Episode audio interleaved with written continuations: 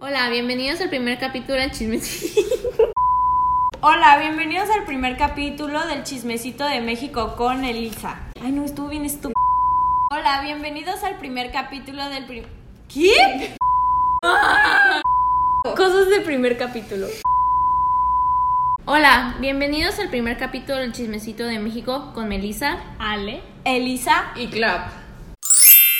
Y en este primer episodio hablaremos de los primeros tres capítulos del libro Érase una vez México por Sandra Molina y Alejandro Rosas, que como dice va desde las cavernas hasta el virreinato. Vamos a empezar con la época prehispánica. Capítulo 1. Básicamente el primer capítulo trata acerca de cómo desde nuestra prehistoria, cómo desde nuestra prehistoria hasta el siglo que conocemos ahorita actualmente han pasado más de 4.500 años. Y 4.000 años son solamente de la prehistoria. Una frase que me pareció muy importante recalcar es que tenemos una larguísima historia de 688 años y llegaremos a los 700 años en el 2025, si antes no se acaba el mundo. Bueno, yo creo que lo más probable el paso que vamos es que sí se va a acabar el mundo. Mm. Pues ya hubo muchas así de, ¿cómo se llaman?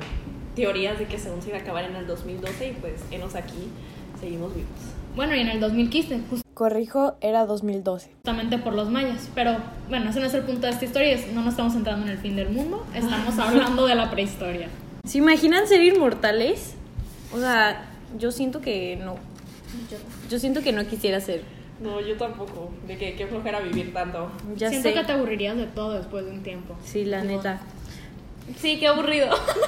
bueno, estas personas que vamos a hablar aquí, pues no son inmortales, pero sus restos sí que lo son. Ya que el hombre de Tepexpan, este, falleció como cuando tenía 30 años, muy joven la verdad, pero sus restos se encontraron y parecía que tenían 5.000 años de antigüedad. Pero eso no es todo. La mujer del Peñón es aún más antigua. Bueno, solo sus restos. Ya que tienen cerca de 13.000 años de antigüedad. ¿Tienen algo que aportar? Pues la verdad. que me hubieran sacado de mi tumba. No, y deja tú eso. Qué impresionante que los restos hayan conservado tantos años. Pero sí se puede. Claro que se puede. Lo impresionante es que los hayan encontrado también intactos y hayan podido de que descubrir qué tan viejos eran. Pero o sea, si yo me muero ahorita sí se puede. ¿Sí? Ahorita con la tecnología que hay, por supuesto que se puede. Lo impresionante es que haya pasado hace tantos años y que se haya conservado. Ah, claro. Algo también que se ha conservado mucho desde la prehistoria es que las mayorías de las ciudades prehispánicas habían desaparecido, pero obviamente dejaron su huella e influencia social cultural, gastronómica, arquitectónica y religiosa. Porque muchos de los mexicanos seguimos teniendo influencia de las culturas prehispánicas y muchos de los de las, bueno, no de las culturas o ritos o experiencias que tenemos aquí se basan en esas culturas.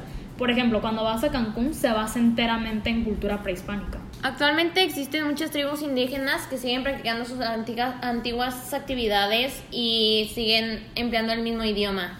A mí algo que me parece muy interesante es la cantidad de fe que tenía esta gente, porque me parece sorprendente que ellos hayan creído que su Dios les dijo que iban a encontrar una águila devorando un nopal y que así iba a ser la tierra prometida.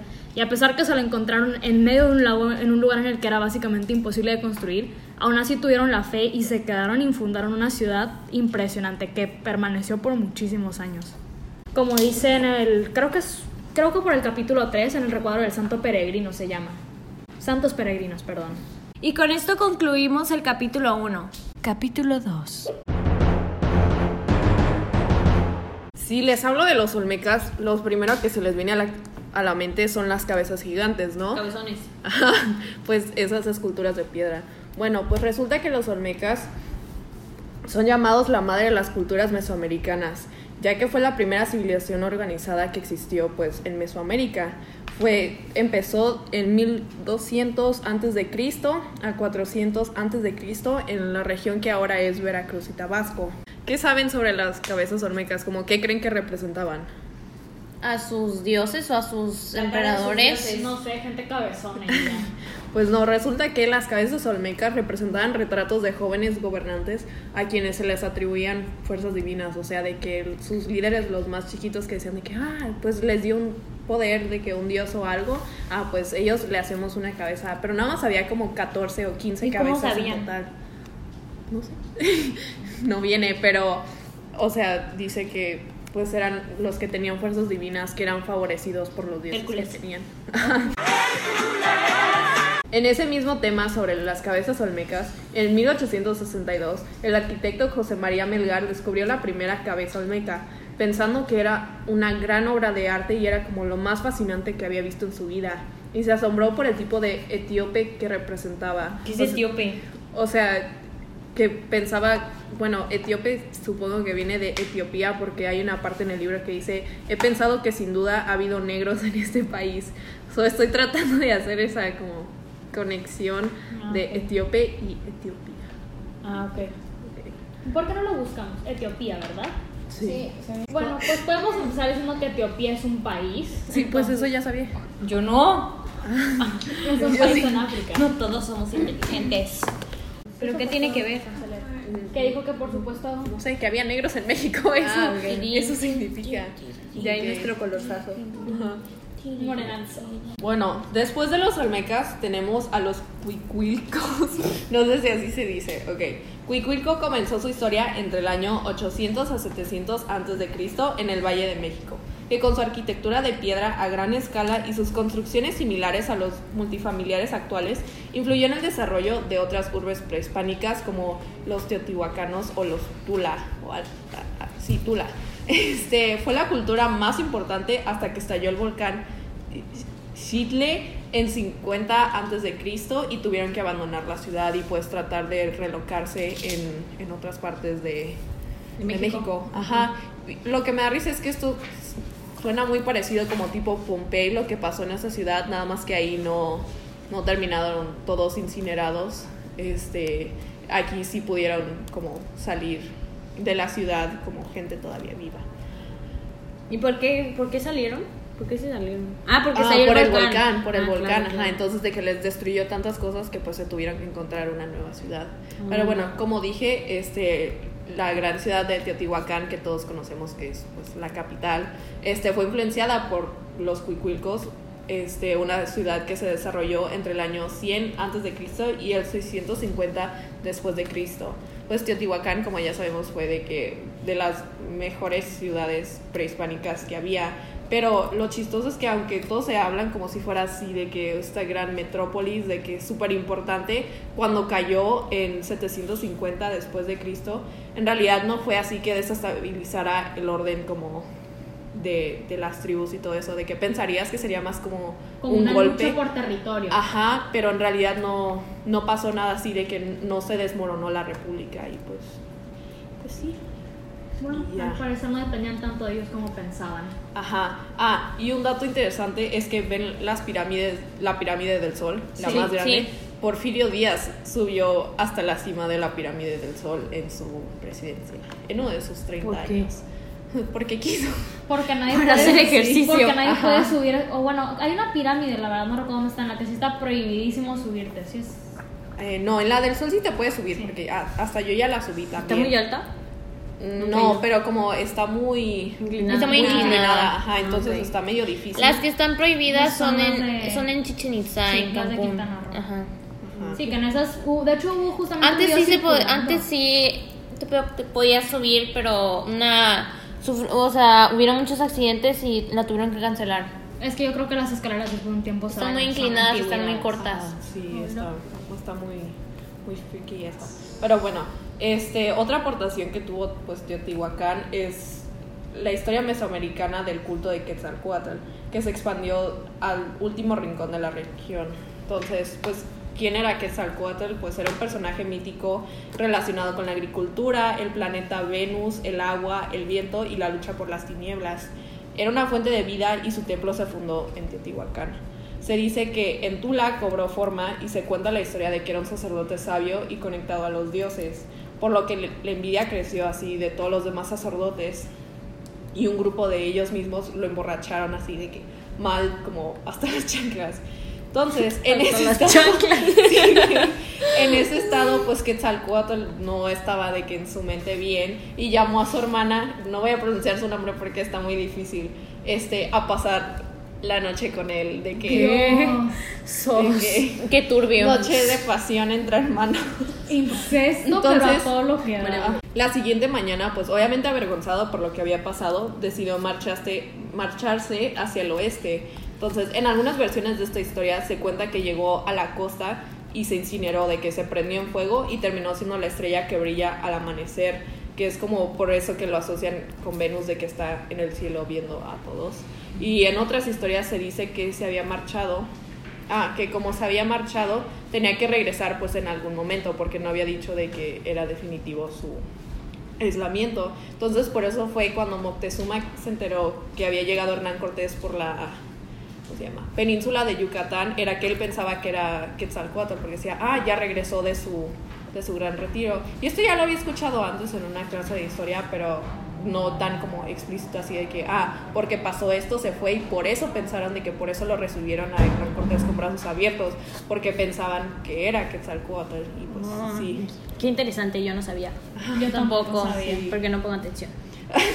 Como ya sabemos de que, por ejemplo, los mayas, es muy popular la teoría de que las principales civilizaciones prehispánicas desaparecieron de manera misteriosa, sobre todo la teotihuacana, la tolteca y pues la maya. Sin embargo, no hay misterio alguno. La decadencia de las principales ciudades se debió pues a migraciones, a guerras, a ciclos agrícolas que provocaron hambrunas, al desabasto y a la transformación de las condiciones políticas regionales. Nadie en realidad así desapareció como, ay, se los llevaron como los aliens o algo de que... Sí, Se mamó.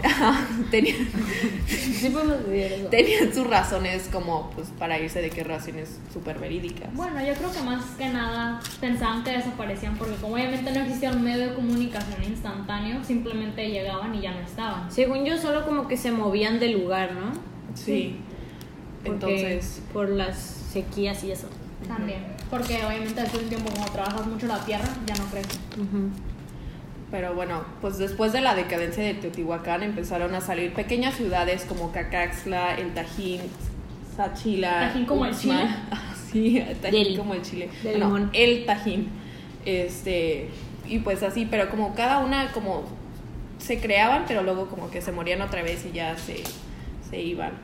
Entonces, este, pues ya al, los últimos siglos del primer milenio también coincidieron con el primer auge de las ciudades mayas, que por entonces florecieron Palenque, Tikal, Calakmul y el, la magnífica Ekbalam. Pero hacia el año 900 todas ellas fueron abandonadas debido a las guerras. Entonces, otra vez de que tenían sus mini ciudades, pero se terminaban yendo por diferentes razones. Entonces, aquí tenemos una, una historia según de astronautas en Palenque. Según, ok. Entonces, en 1950, el arquitecto Alberto Ruz encontró en Palenque la tumba de Pacal, que era un rey de esa ciudad. Una pirámide, bueno, la tumba era una pirámide de nueve niveles dentro del templo de las inscripciones. Algunas personas afirman que la lápida representa una nave espacial y que el viajero espacial es nada más y nada menos que el rey Pacal. O sea, Ah, o sea, es más bien como una metáfora. Ajá, o sea, como hay ciertos tipo, pues así igual como que según el mundo se iba a acabar en 2012 porque la gente decía, ay, sí, los mayas, este, o hay gente como que conspiras, bueno, Que tiene las conspiraciones, los ajá, aliens. ajá, y piensan que el rey Pacal era un alien Ah, que llegaba de outer space. Ah, Pero sí. No lo sé. Eso no lo sabía. Algo interesante también es que cuando los aztecas se establecieron por fin en el Valle de México, tomaron elementos de las civilizaciones que los habían precedido para su propia organización política y social, lo cual pues lo hemos visto en todas las civilizaciones del mundo, de que tomando a sus antepasados como ejemplos para qué hacer bien, como, bueno, qué hicieron que estuvo bien y que ellos podían usar y qué hicieron que no, en realidad no, no era buena idea seguir con esa tradición estando en ese mismo rumbo de así cosas impresionantes, bueno, no es impresionante, es medio eh, como asqueroso, pero había algo en el templo mayor que se llamaba el muro del terror. Entonces, en el templo mayor de la Ciudad de México estaba el Zompantli, un muro en donde colocaban los cráneos de las víctimas de los sacrificios humanos que pues hacían. Que era usado para causar terror a visitantes y viajeros, como de que este e- era como una muestra de poder, o sea, de que vean lo que hicimos, de que Que no-. Te lo vamos a hacer a ti. Esa es una buena técnica con los enemigos. Si yo fuera un guerrero enemigo, ni de chiste pasaría. Ajá, de que era de. Ajá, pues enseña de poder de que. Yo hice esto de que, que me previene de que te lo haga a ti también. Ajá. Pero bueno, cuando los españoles vieron ese muro de que entrando a la ciudad, pues quedaron horrorizados, obviamente, de que. Porque nunca habían visto como Algo brutalidad así. así, ajá. Este, pero sí. Uy, muy. Turbio. Muy, muy turbia la cosa, ajá, con ese muro de terror. Finalmente viene el famoso juego de la pelota. Estoy segura que todos al menos hemos escuchado algo Sí. una vez sobre Sí, el juego sí. de la pelota, que era como tipo su fútbol de, de Pero esos con tiempos. ¿no? O algo Ajá, así. sí. con la cadera. Le, le pegan con la cadera en las piedras. Ajá. Entonces, el juego de pelota era más un juego ritual que se practicaba en tiempos de sequía para invocar la lluvia de que como entretenimiento para los dioses. Entonces, se creía que representaba la lucha entre la vida y el inframundo, con el balón siendo un símbolo cósmico, más probablemente el sol. Fue tan grande su fama entre los indígenas que se dio a tener apuestas como de joyas, mujeres, hijos, esclavos o la libertad del apostador. Entonces era tipo como el... ¿Cómo se llama? Estas carreras de los caballos. Ah, como sí, que los- apuestas. Ajá, los derbies así, de que... Pero estos pues se intercambiaban humanos. A ver, Sos. quisiera preguntarles algo. Si nosotros hubiéramos estado en ese tiempo, ¿ustedes creen que serían un jugador o una de las personas que iba a ser apostada? Yo, jugo- yo sí quisiera ser un Yo jugador. No apostar, no, no voy a, no voy a lastimar ¿Apostar? mi cadera. Yo he visto Ajá. el juego Pero, de o pelota sea, en vivo o y sí, la verdad sí quisiera jugar. O eres apostado, ¿ok? Ajá, o apuestas o juegas. O sea, tú puedes apostar de que es- este equipo va a ganar. Ah, y eran equipos de siete, entonces literal era como fútbol. Fútbol 7. O sea, si no ganabas, ¿qué? No, los que ganaban eran los que sacrificaban. ¿Por Porque qué? era un honor que hubiera sido tan bueno en el juego. Porque eras, Dios, porque eras el jugador más fuerte. Entonces, Ajá, entonces hacer eras el mejor sacrificio para los dioses como para satisfacer las necesidades. Ay, qué locura. Ya sé, Entonces, pero pues ¿aún es así el quieres ser pensamiento de. No Ajá. quiero apostar. Por eso, apostar y aparte te cuidas la cadera. Y con eso concluimos el capítulo 2. Capítulo 3. Nuestra historia comienza con la peregrinación de un pueblo por la orden de un dios divino. Los mexicas, también conocidos como los aztecas, se encontraban en Aztlán, en el noroeste de México, hasta que un día su dios Huitzilopochtli les ordenó dejar la tribu y emprender peregrinación hasta la tierra prometida, que vendría siendo donde hubiera un águila devorando una serpiente encima de un nopal. La peregrinación duró alrededor de dos siglos. Marchas largas, agotadoras, cansancio, hambre, y se fueron asentando en varias ciudades a medida que iban avanzando. En algunos lugares en los que se detuvieron fueron Coatepec, Ecatepec y hasta llegaron al Valle de México, a mediados del siglo XIII. Después de un tiempo ocuparon Chapultepec y permanecieron en el bosque por alrededor de 40 años más o menos, hasta que un día fueron expulsados por sus enemigos, por los señores de Azcapotzalco. Después se tuvieron que mover a Culhuacán y pidieron tierras y apoyo del señor de ahí, que se las concedió. Ese lugar estaba lleno de serpientes, animales exóticos que probablemente podían acabar con cualquier humano. Y mucha gente pensaba que ellos no iban a sobrevivir. Entonces obviamente los dejaron quedarse ahí como plan con maña para deshacerse de ellos. Sin embargo, ellos lograron adaptarse y pudieron vivir y aprendieron qué animales podían comer, cuáles no y para qué servía cada uno. Qué chistoso, ¿no? Cómo el humano a veces en situaciones de desesperación busca y encuentra formas de sobrevivir. Sí, siempre pasa. Después de un tiempo encontraron en un islote, que es el lugar más random en el que pudieron haber encontrado su tierra. Bueno, encontraron la señal, ¿no? Un águila devorando un nopal, un águila devorando un nopal, un águila devorando una serpiente sobre un nopal, que es, o sea, el escudo. El escudo de la bandera y de todo México. Exactamente, es por lo que todo el mundo conoce a México. Bueno, lo encontraron en un islote, o sea, en medio de la nada, en un lugar en el que probablemente iba a ser imposible construir. Sin embargo, ellos estaban tan aferrados a que su Dios no los iba a mandar a un lugar donde iban a morir, que dijeron de que, ok, aquí era donde quería que construyéramos, aquí vamos a construir. Y así fue como fundaron México Tenochtitlán en el año 1325. Lo tomaron como una señal, ¿no? Sí, claro, fue una señal porque desde que estaban en Aztlán, el dios les dijo que tenían que llegar a, o sea, que tenían que moverse y tenían que llegar a un lugar donde hubiera, pues, que donde estuviera el águila, ¿no? Y que ahí era donde tenían que fundar. Entonces lo encontraron y pues ahí fue. Pero yo siempre me he preguntado eso, ¿no? Como que si en realidad fue una simple coincidencia el lugar o si en realidad fue que el dios quería que fuera ahí. Pero bueno, son cosas, son cosas que, ajá, son, es curioso, ¿no? Pero son cosas que yo creo que nunca vamos a saber. El lugar, pues obviamente todo el mundo lo ubica, ¿no? Que se encuentra como por Xochimilco, el lago de Texcoco, Ujú, ¿sabes? Como por ahí, que es cerquita de Ciudad de México. Sí.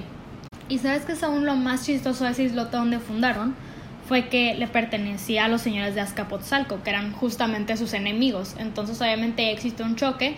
Sin embargo, accedieron a formar una alianza en las que ellos le tenían que pagar tributo a los señores para poder quedarse ahí. Entonces fue como un acuerdo, ¿no? De que te vamos a dejar fundar y vivir aquí, lo que sea, pero tú nos tienes que pagar tributo. O sea, no te vamos a echar. Ah, mira, Por- eso no lo sabía. Sí. Existe un documento que es súper famoso en la cultura náhuatl que se llama La tira de la peregrinación, que narra el recorrido que hicieron los aztecas desde que salieron de Aztlán hasta que se asentaron en el Valle de México. A mí Aztlán me parece, bueno, obviamente es un nombre que yo creo que mucha gente ha escuchado, pero a mí en particular no sabía que era un lugar como tal, pero sí sabía que era una, era una canción. De hecho, es de una banda muy famosa, latinoamericana, que tiene una canción que se llama. No, no recuerdo si es el álbum o si es la canción que se llama Aztlán, pero tienen, un- tienen algún disco que se llama así. Entonces yo lo conocía por eso y después cuando lo leí en el libro se me hizo muy curioso, ¿no? De que, ah, Aztlán, o sea, ya había escuchado ese nombre y después fue cuando hice la conexión. Como cuánto, ¿Tú como cuánto tiempo crees que les tomó por fin deshacerse de esa alianza que en realidad era más como un, una cosa en la que yo te pago y me... Era como renta básicamente, pero obviamente incluía una renta injusta. ¿Tú como cuánto tiempo crees que les tomó librarse de eso? Pues no sé, unos cinco años puede ser. Un poco más de un siglo les tomó. Es demasiado. O sea, 100 años viviendo bajo... bajo por el- qué? Porque, pues obviamente ellos eran una nación un poco más, bueno, no nación, ¿no? Más bien dicho tribu sería la palabra, más poderosa que ellos. Entonces, a pesar de que eran los aztecas, o también conocidos como mexicas, eran guerreros, tampoco eran idiotas, ¿sabes? Ellos sabían que no les convenía enfrentarse. Entonces ellos lo que hicieron inteligentemente fue que fundaron y dijeron de que, ok, está bien, somos amigos tú y yo. Pero en su plan con Maña siempre estuvo que cuando ellos fueran a una ciudad lo suficientemente fuerte, deshacerse de ellos. Obviamente después de un tiempo los sacaron con lucha, pero si vas llegando y te vas asentando, no tenían la suficiente fuerza, recursos, armas como para poder enfrentarse a, alguien- Claro. a un equipo tan fuerte. Una cosa que siempre me ha parecido curiosa de los reyes aztecas, que también se les dice tlatoanis, son los nombres que tenían. En verdad, o sea, yo cuando estaba leyendo el libro yo lo leí y de que, bueno, o sea, como que esta gente sus papás no los querían o algo así, porque les ponían nombres que obviamente entiendo que tienen un significado, pero aquí vienen las traducciones de los Un significados. poco extraño, ¿no? Sí, sí, sí, son significados que dices por qué le pondrías así a alguien. O sea, por ejemplo, hay uno que es, es Cuautlihuac y es excremento seco. Ay, no. Hay otro que se llama pierna enferma, perro de agua. Como que no los querían. Sí, y hay otros que obviamente tienen más sentido. Por ejemplo, el flechador, el flechador del cielo. Bueno, o- eso está más. Ajá, ¿sabes? Como que tiene un significado poderoso, vamos a ponerlo así. O el que empuña la caña. Bueno, eso está padre. Sí. Pero, y hay otros que simplemente no tienen sentido, como por ejemplo escudo que humea. Mm, Señor y joven respetable, eso también tiene tiene, tiene, un sen- significado ajá, tiene un bueno. significado bueno. Águila que cae, que es Cuauhtémoc, que, que curiosamente fue el décimo primer Tlatua- Tlatoani también, que eso significa que fue el último. Ujú. Qué curioso, ¿no? Que es el que cayó Ajá. y él fue el último aparte. Como que coincidió eso. Dato curioso. Dato curioso, exactamente. ¿Sabes? Para los gobernantes aztecas las alianzas eran súper importantes y a pesar de que no estaban en las mejores condiciones con su alianza con los señores de Azcapotzalco, de todas formas la apreciaban entre comillas porque el hecho de que estuvieran aliados con ellos les daba la oportunidad y les dio una les abrió las puertas para tener una muy buena posición en la región y conseguir poder. Sin embargo, ellos obviamente se querían deshacer hasta cierto punto de ellos porque imagínate estar un siglo siendo abusado, viviendo injusticias y que le tengas que pagar tributo a alguien nada más para que tú puedas vivir donde tú quieres. Que bueno, básicamente como pagar renta, pero Otra cosa que hacían los señores de Azcapotzalco era que usaban a guerreros aztecas para que les ayudaran con sus conquistas, y justamente esto sucedió con la de Texcoco. El señor Tezozosom, no, perdón, Tezozomoc intentó conquistar Texcoco con la ayuda de algunos guerreros, y después de mucha lucha lo logró. Sin embargo, el que era rey en ese entonces tenía un hijo, entonces él le heredó el trono a su hijo por si él moría. Tristemente el señor sí falleció, sin embargo su hijo sobrevivió y fue porque le tuvieron piedad. Entonces lo trasladaron y lo mantuvieron y pues ya simplemente le lo dejaron vivir entre comillas, como que le hicieron un favor por decirlo así, o bueno, al menos así quería que lo vieran. Chimalpopoca, nieto de Tezosomoc, se quedó a cargo de varias regiones por orden de su abuelo, entonces él mantenía mucho poder. Sin embargo, él cometió el error de, aliarse con Tayatzin, que era hermano de Maxtla. A Maxtla lo acusaron de querer usurpar el poder, y la verdad sí lo quería hacer. Sin embargo, todo falló y la acusación fracasó. Entonces, obviamente, a Chimalpopoca lo castigaron y lo metieron en una jaula y ahí lo tuvieron encerrado. Y obviamente existen varias teorías de cómo murió, pero pues yo creo que no sé, hay, dice, hay gente que dice que se suicidó porque sabía el futuro que le esperaba y hay gente que simplemente murió de inana- inanición. Pero imagínate qué desesperante, ¿no? Vivi- o sea, vivir encerrado en una jaula, literalmente. Qué estrés. Porque una cosa es sentirte atrapado mentalmente, otra cosa es que físicamente ya estés atrapado. Bueno, dejando a un lado esa triste historia, vamos a hablar de la Triple Alianza, que Triple Alianza, que esta sí es muy conocida y creo que a todos nos la enseñaron en historia, que fue entre los aztecas, Texcoco y Tlacopan, que fue con las que que fue con la que sacaron a los señores de Azcapotzalco de Tenochtitlán por fin, y con las que se deshicieron de esos tributos que les tenían que pagar. Y de aquí sale una frase que a mí me pareció muy chistosa. Bueno, no chistosa, ¿no? Pero curiosa. Dice, los aztecas habían aguantado todo a los señores de Azcapotzalco durante un siglo y para la cuarta década del siglo XV ya estaban hasta la coronilla de los abusos. Obviamente no me, obviamente no me causa gracia, como porque la frase en realidad es como frustrante, simplemente la palabra coronilla, coronilla siempre me ha dado mucha risa a mí, no sé por qué, pero Sí, es Sí. una palabra un poco curiosa, chistosa. ajá, curiosa la verdad. Pero qué desesperante, un siglo sin tener el poder, sin poder estar en el control, teniendo que pagar para poder sobrevivir. Qué desesperante. Sí, desesperante. Pero bueno, organizaron esa alianza y así fue como por fin los, derro- los derrotaron y pudieron vivir en paz en Tenochtitlán.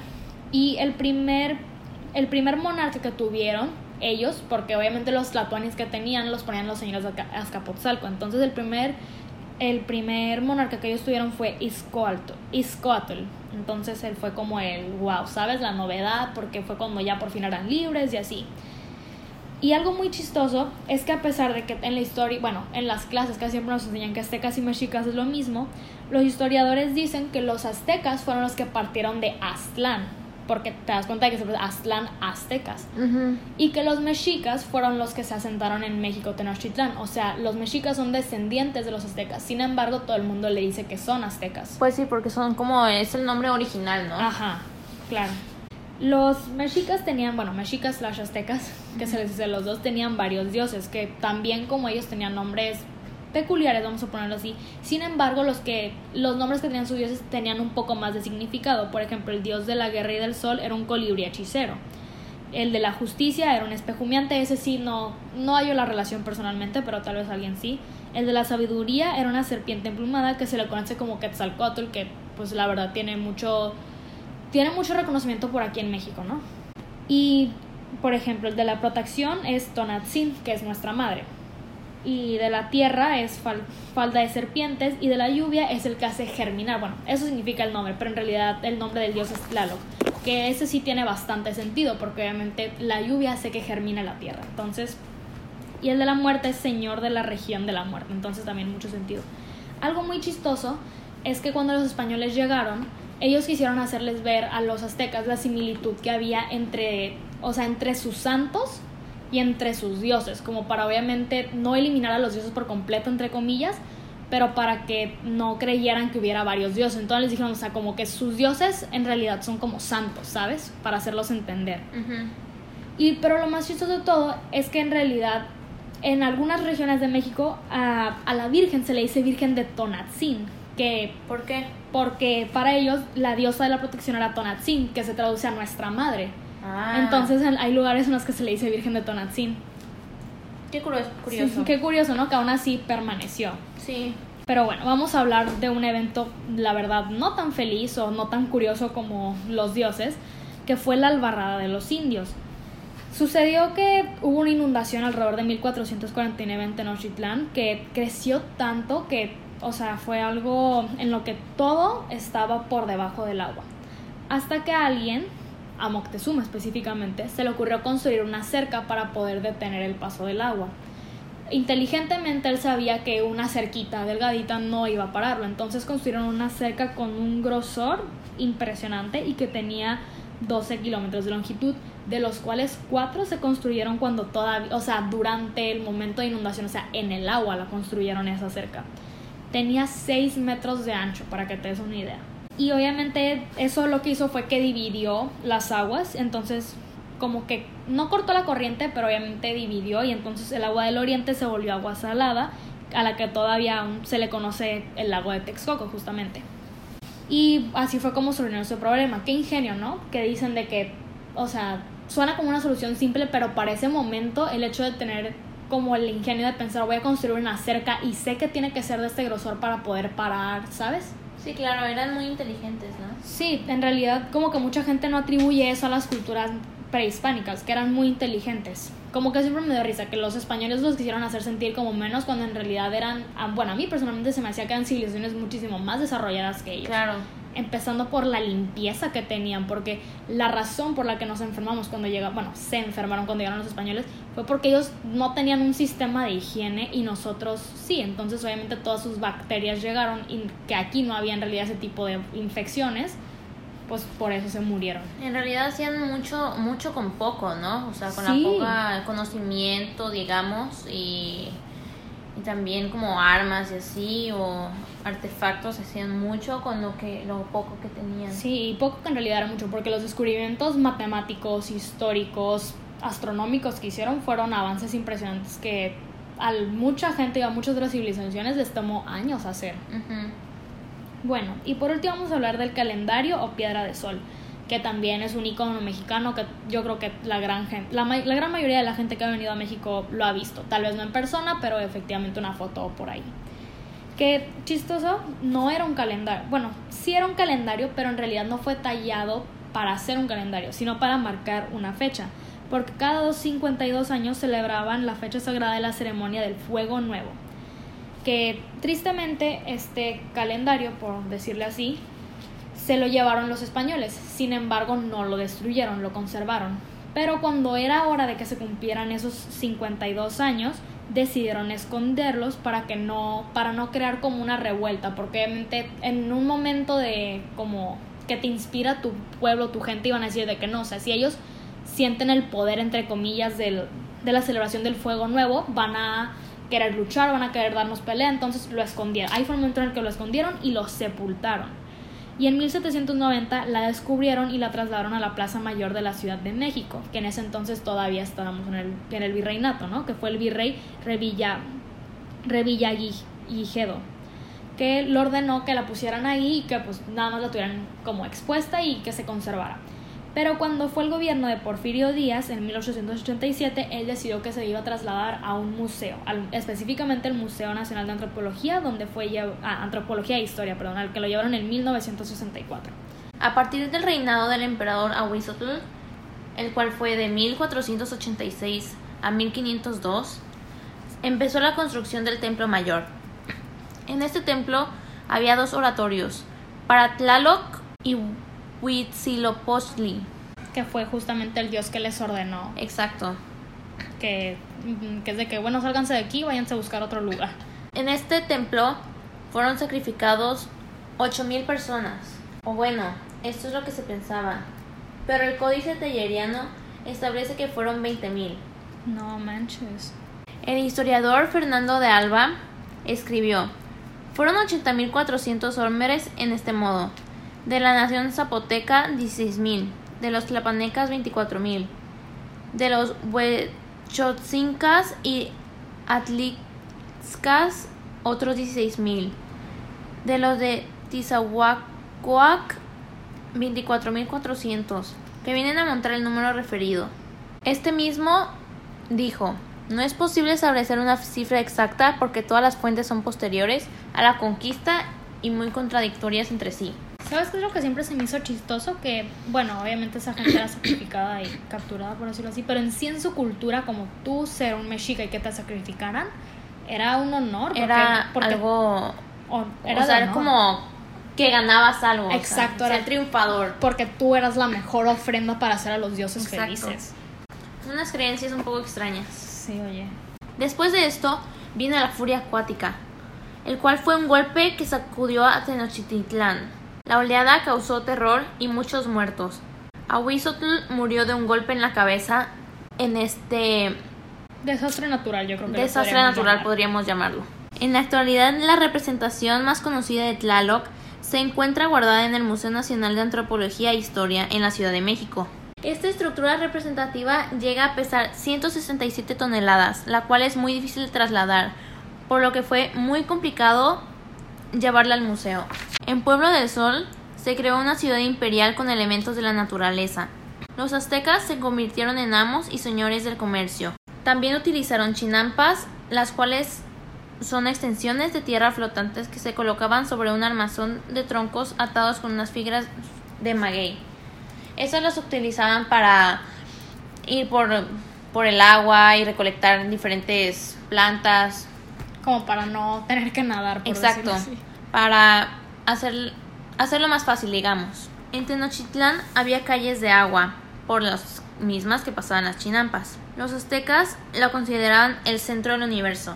Esta ciudad era muy sumamente importante para ellos. Por lo mismo de las chinampas, las calles de México eran de dos maneras. Una era toda de agua, de tal manera que por esta no se podía pasar de una parte a otra sino en barquillas o canoas. Y esta calle correspondían las espaldas de las casas. Estas calles de agua eran solo para el servicio de las canoas. Otra calle había toda de tierra, pero no ancha, antes muy angosta, y tanto que apenas podían ir dos personas juntas. Posterior a la muerte de Ahuizotl, Moctezuma II ocupó el trono en 1502. Los primeros años de su gobierno corresponden a la época de mayor grandeza del imperio azteca. Moctezuma era una persona sumamente soberbia y que le gustaba mucho el esplendor y que todo fuera a su favor. Como habíamos mencionado anteriormente, los mexicas sacrificaban a sus enemigos con la convicción de que sus acciones los convertirían en salvadores de la humanidad. Los Texcatl eran las piedras sobre las cuales se realizaban los sacrificios humanos. Estas estaban colocadas a la entrada de los templos de Huitzilopochtli y Tlaloc, y la gente se reunía al pie del templo mayor, podía presenciar los sacrificios. Teniendo que ver con el tema, una de mis frases favoritas de esto fue cuando dijeron los cadáveres de los sacrificados eran arrojados desde lo alto de las pirámides y eran decapitados, que se conservaban la cabeza y el fémur como objetos sagrados. Su carne era ingerida. Esto significaba que al sacrificar los cuerpos, después de esto eran decapitados, desgarrados y posteriormente las personas se alimentaban de ellos. Se, se quedaban con su cabeza y su fémur como, como algo sagrado, como un premio, por así decirlo. Y las personas se comían a, al- a los cuerpos como si fuera... Caníbales. Sí, literalmente eran caníbales. ¿Qué te decir? Ejemplo, yo me acuerdo mucho de una película que vi que, bueno, es de los mayas, que se llama Apocalipto, no es de los aztecas, pero que en un momento estaban celebrando y de la nada le cortaban la cabeza como sacrificio a un hombre, pero la cabeza rueda por todo el templo hasta el suelo. Y, o sea, fue una imagen muy impresionante. Sí, son unas creencias un poco extrañas, digamos. Como había mencionado anteriormente, Moctezuma era una persona so- sumamente soberbia. Le gustaba el poder y que todos se pusieran a sus pies. Él deseaba que cada monumento y construcción evocara su memoria y ordenó buscar una roca de grandes dimensiones, acorde con su persona y con su imperio, pero sobre todo digna del templo de Huitzilopochtli. Llegó un momento al que Moctezuma se le acabó su soberbia. El miedo se apoderó de él y predecía un terrible futuro. Y como dijo, sucesos terribles comenzaron a suceder. Hernán Cortés y sus hombres llegaron. Naciones indígenas se unieron a los españoles, otras los enfrentaron. Y finalmente todos los indígenas se unieron a los españoles y comenzó el principio del fin del imperio azteca. Esta frase me gusta mucho. El principio del fin del imperio azteca había comenzado. Me parece que es el inicio de la historia que todos conocemos. Y con esta grandiosa frase dicha por Melissa Longan, concluimos el primer episodio del Chismecito de México. Los esperamos en el siguiente. Fin.